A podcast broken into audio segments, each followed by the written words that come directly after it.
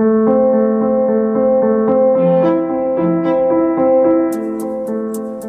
de abril del 2007. Se conmemoran 25 años del desembarco en Malvinas. Hay 40.000 evacuados en Santa Fe. El gato César hace gestos obscenos a una hinchada rival. No sonoras, debuta en el aire. 15 años después, pocas cosas pudieron cambiar. Una vez más, un nuevo bonus track de No Sonoras en estas eh, pequeñas pastillas que hacemos por fuera de nuestro programa. Y en esta oportunidad, nuevamente nos convoca la política, un poco internacional, en este caso a veces nacional, de la mano de Juan Pablo Pucharelli. Así que a Juan lo voy a presentar antes que nada. ¿Qué hace Juan? ¿Cómo estamos? Buenas noches. Feliz Día del Trabajador. Buenas, buenas. Igualmente, feliz día. Eh, sí, todavía la noche no, pero ya, ya se hizo oscuro. Ya se hizo oscuro. Eh, te voy a decir antes que nada, antes de presentar a, la tercera persona de esta mesa, que estamos grabando en un momento muy importante de un final de Golden State y Memphis de la NBA. Tres puntos de diferencia, cinco minutos. Así que si hay algún grito medio desubicado, te pedimos que nos disculpe. Pero bueno, es parte de los proyectos de la NBA. Así que hablando de la NBA y, también lo presento a Sergito Visilia. ¿Qué hace Sergio? ¿Cómo andan? ¿Todo bien? Bien, usted? Atento al partido, perdón, a la, a la columna esta hermosa que vamos a hacer ahora. Muy bien. Bueno, Juan, el concepto que, nos convoca hoy un poco es eh, historias latinoamericanas, este, este nuevo paraguas que hemos abierto. Y a partir de ello van a ir cascadeando, desembocando un montón de, de historias que pasaron de la política latinoamericana, americana, centroamericana también puede, puede llegar a ser. Y en este caso nos convoca la famosa democracia corintiana. Así es, nos convoca un fenómeno, una experiencia muy particular, eh, única, ocurrida en un país de América Latina, que ya sabemos cuál es, Brasil, que combinó política y deporte, que son dos asuntos que por lo general mucha gente insiste con digamos, con que tienen que mantenerse separados, sin punto de contacto, como una especie de, deber moral, ¿no? Y hay incontable cantidad de ejemplos de mezcla entre deporte y política.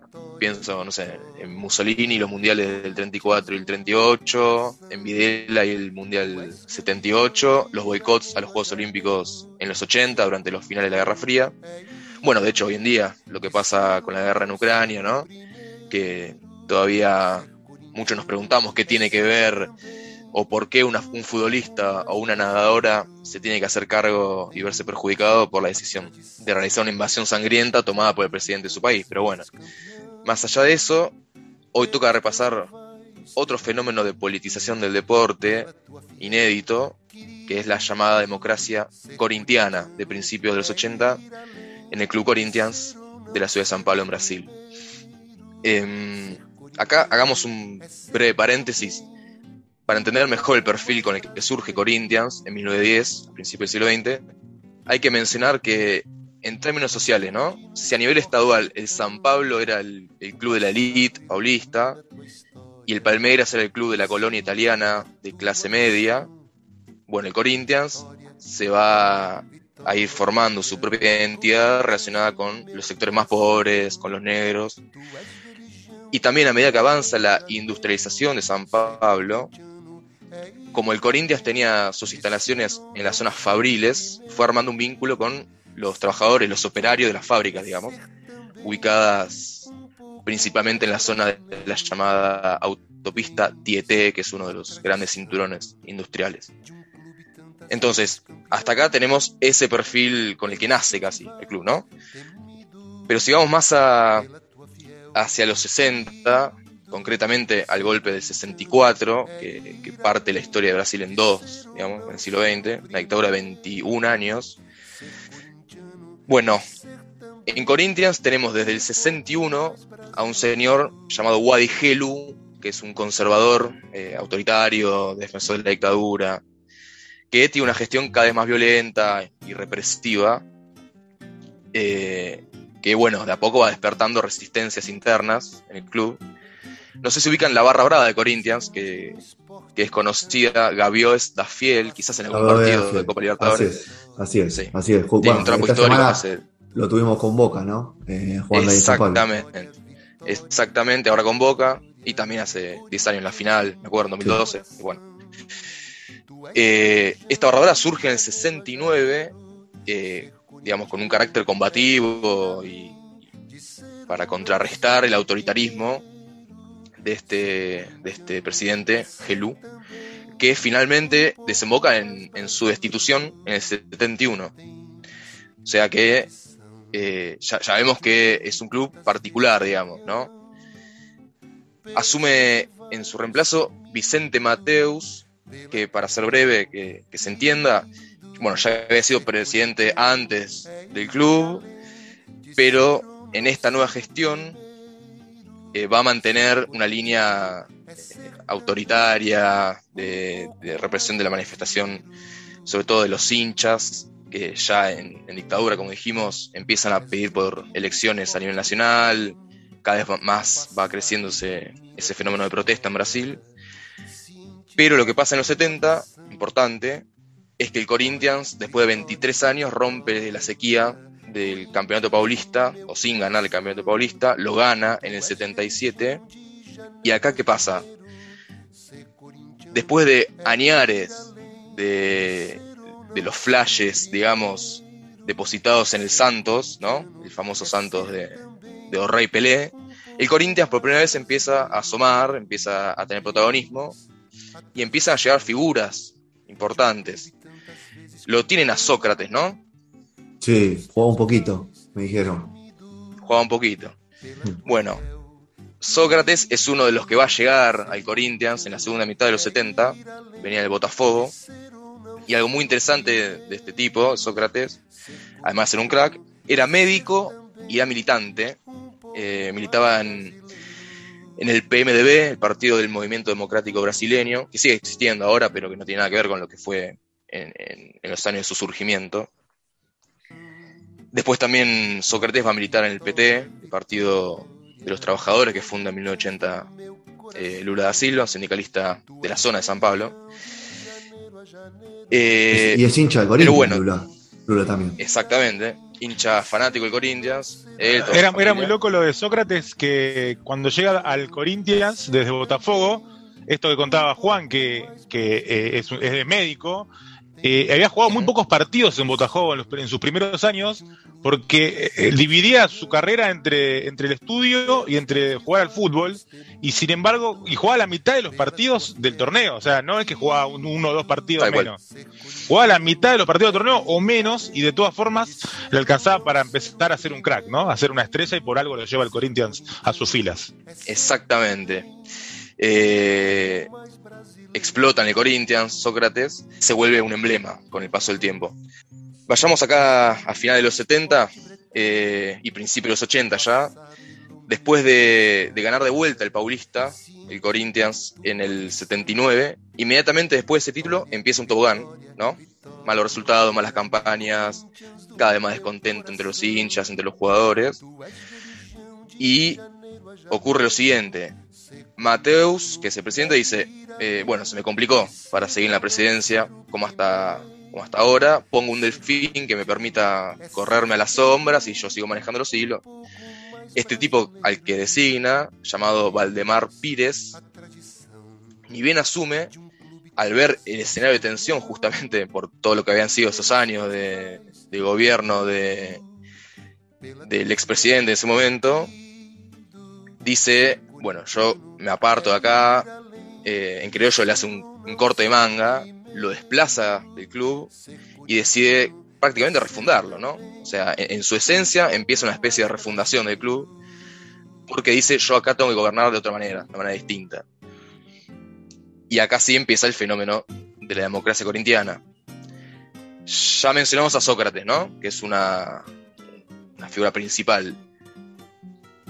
Mencionemos también a Adilson Monteiro Alves, que es eh, hasta ese momento era un, sociólogo de 33 años y socio del club, que también militaba como Sócrates, y que es eh, designado director del fútbol. Un sociólogo de 33 años, socio del club, designado director del fútbol. O sea, uno de los cargos principales del club, ¿no? No, era una figura, Juan, era una figura, el director de fútbol, no, no poco usual en esa época. Hoy sí tenemos la figura de director deportivo, de manager, pero el director de fútbol. totalmente.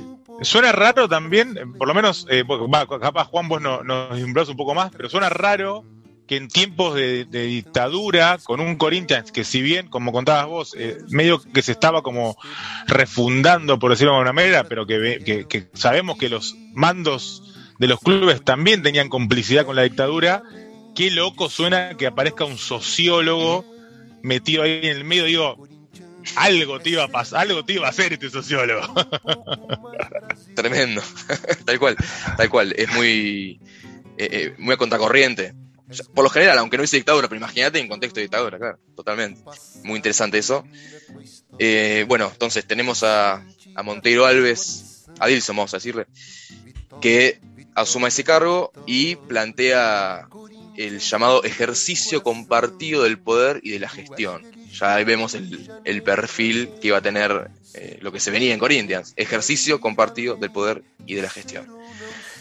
A partir de entonces vamos a ver en la camiseta una inscripción que dice democracia corintiana, que es obviamente después el, nombre que le va a quedar a, todo este fenómeno. ¿no? ¿Qué hacían?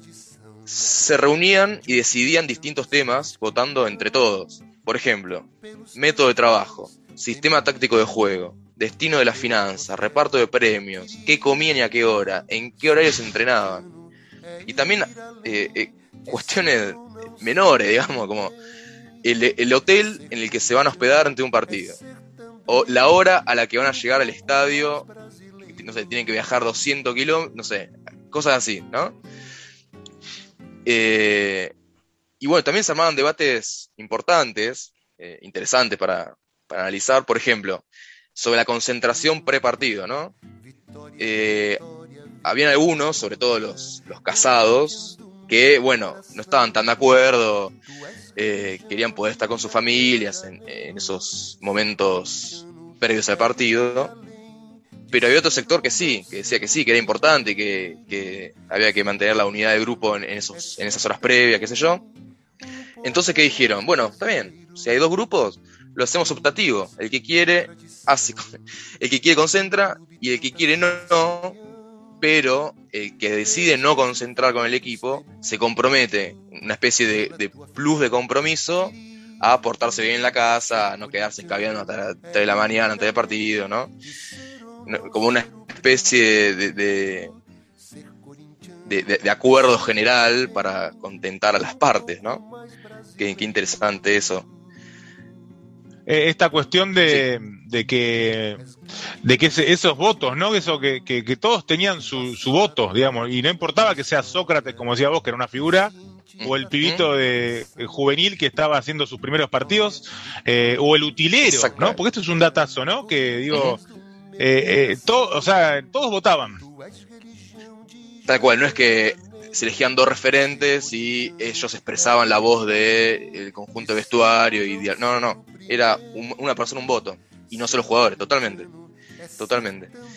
Em, bueno, iba a decir, nadie puede decir que fue un fracaso esto en términos futbolísticos.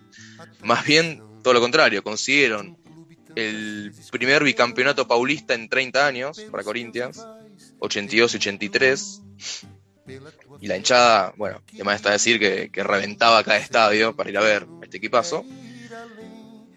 Pero también en el plano político, bueno, ya vimos su legado interno, ¿no? Que valió mucha admiración, les valió mucha admiración y también algunos detractores. Ya vamos a ver eso al final. Pero a nivel nacional, la democracia corintiana también tenía algo para decir. Eh, vamos brevemente, 1983. La dictadura entra en su fase final, con mucho desgaste, una crisis económica fuerte, y comienzan las protestas llamadas eh, directas ya. Quizás vieron eh, algunos carteles de esa época, eh, directas ja con J en, mm, portugués. fue, fue de los fenómenos más, más masivos de los 80 en, en la región, fue muy importante. y bueno, varios miembros del movimiento corintiano se expresaron públicamente a favor pero el más relevante fue Sócrates, claro. Eh, era el más conocido por fuera de las fronteras de Brasil. Había sido el capitán en el Mundial de España 82 de la selección de Teles Santana, que es una selección que, que impresionó, que quedó en la memoria histórica por lo vistoso de su fútbol, si bien no llegó ni siquiera a las últimas instancias. porque bueno, quedó eliminada por, por la Italia, la famosa Italia de Soft, ¿no? Que después le gana la final a, a Alemania Federal 3 a 1 ese año. Pero bueno, volviendo al tema, para que veamos qué profundo era, ¿no? El sentido de compromiso de estos jugadores por las causas sociales y políticas que defendían.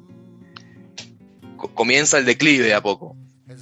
Eh, ¿Por dónde creen que puede venir la mano del declive si decimos que eh, estaban muy comprometidos con, este, con esta causa de la directa ya? Imagino desde la política, a, ver, de la política de los poderes económicos, habrán empezado a limar ciertos aspectos para, desde la de financiación, podría ser, o algunas cosas más que, hacen que, ese proyecto se caiga, porque no solamente la, autogestión eh, puede llevar adelante el proyecto, sino que necesita, obviamente, necesita una financiación y, una base firme para, para poder construir sobre eso.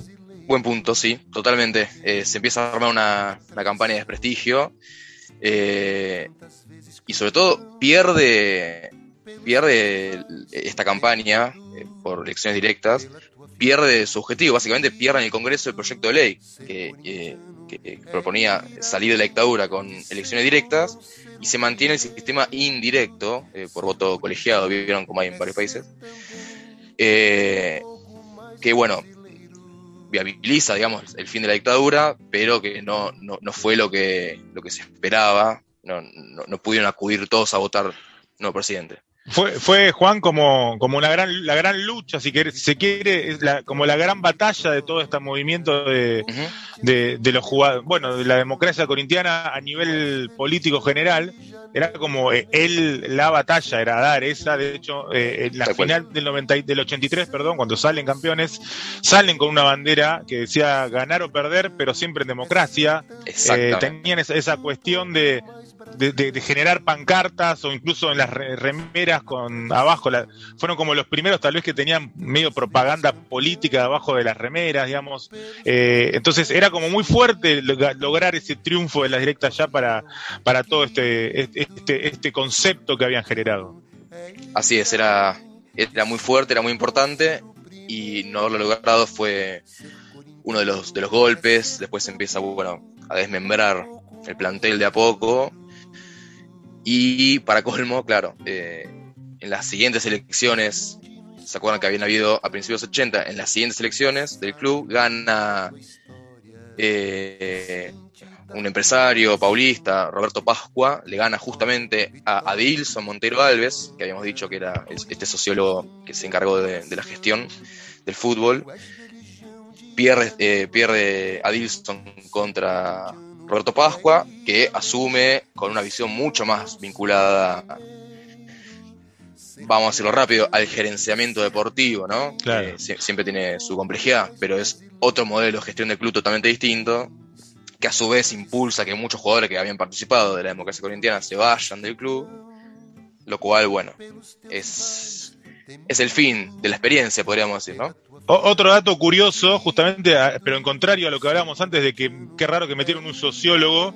Ahora qué raro que un equipo donde eh, había ganado, que tenía un apoyo cada vez más grande, popular, eh, y con toda esta movida, raro entre comillas, ¿no? Pero qué raro que pierda esas elecciones justamente, ¿no? Eh, y a su vez, esta cuestión de... Mm, hay como un mito, pero que creo que es verdad, pero bueno, no lo tengo tan claro, que también el propio Sócrates eh, había, que tenía muchas eh, ofertas de Europa porque era realmente una estrella, eh, llegó a decir, si las directas, o sea, yo me quedo acá, me quiero quedar, no me quiero ir a Europa, así decía, pero si no ganamos la directa, si las directas ya no se logran, me voy a jugar a Europa, ¿no? Y creer o reventar, pero las directas no se logran y él se va a jugar a Europa. Exactamente.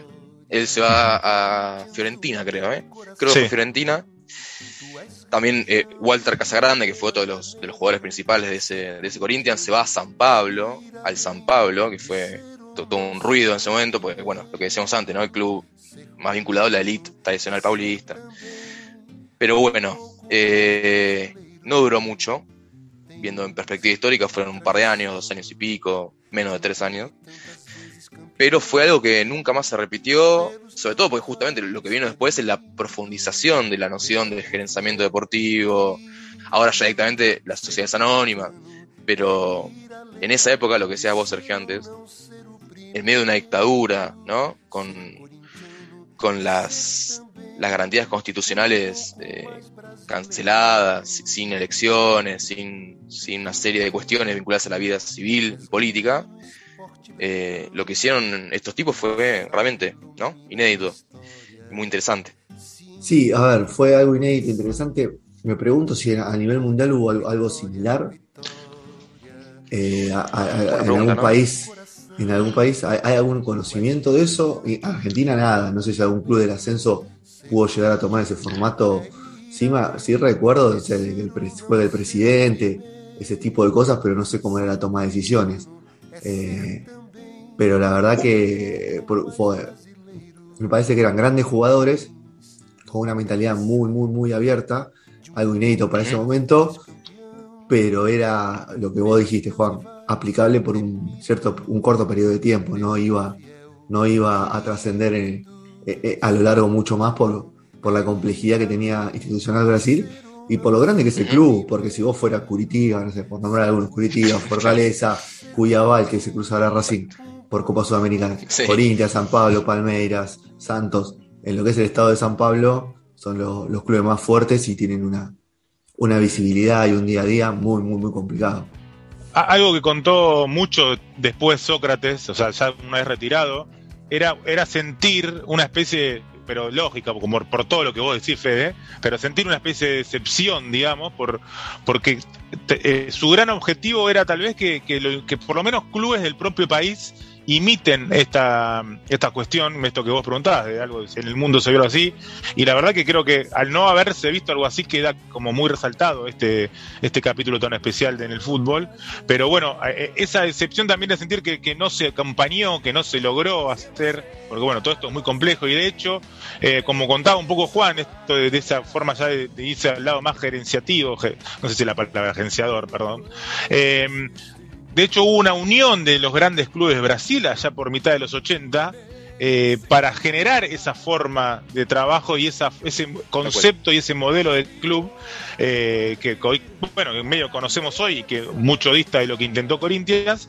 Eh, ¿no? Como que los grandes se, se, juntaron para justamente que no pase de eso, sino todo lo contrario, ¿no? Se arma esto justo, justo en esos años después de la democracia corintiana creo que se llamaba eh, el grupo de los tres, algo así, básicamente los clubes más poderosos de, de Minas Gerais, de, San Pablo, de Río y de Río Grande do Sul, ¿no? Que, bueno, eran los principales clubes del país. Eh, sí, sí, nadie sabe qué hubiese pasado con la democracia corintiana si hubiese ganado eh, el movimiento de directa allá. Pero bueno, lo cierto es que habían atado su suerte a la suerte nacional y, y eso ya de por sí habla mucho del movimiento, ¿no? Y hoy, 40 años después, Juan, eh, Brasil es el foco principal de Latinoamérica en materia de sociedad anónima, ¿no? Exactamente, exactamente. Eh, hay que ver si esto es exportable o no, o cuánto sí, cuánto no, pero seguro que Brasil se, se convirtió en, en ese laboratorio de prueba que son las sociedades anónimas a nivel latinoamericano, ¿no? ¿Algún concepto que le haya quedado, Sergito, por, por fuera de lo que comentó Juan?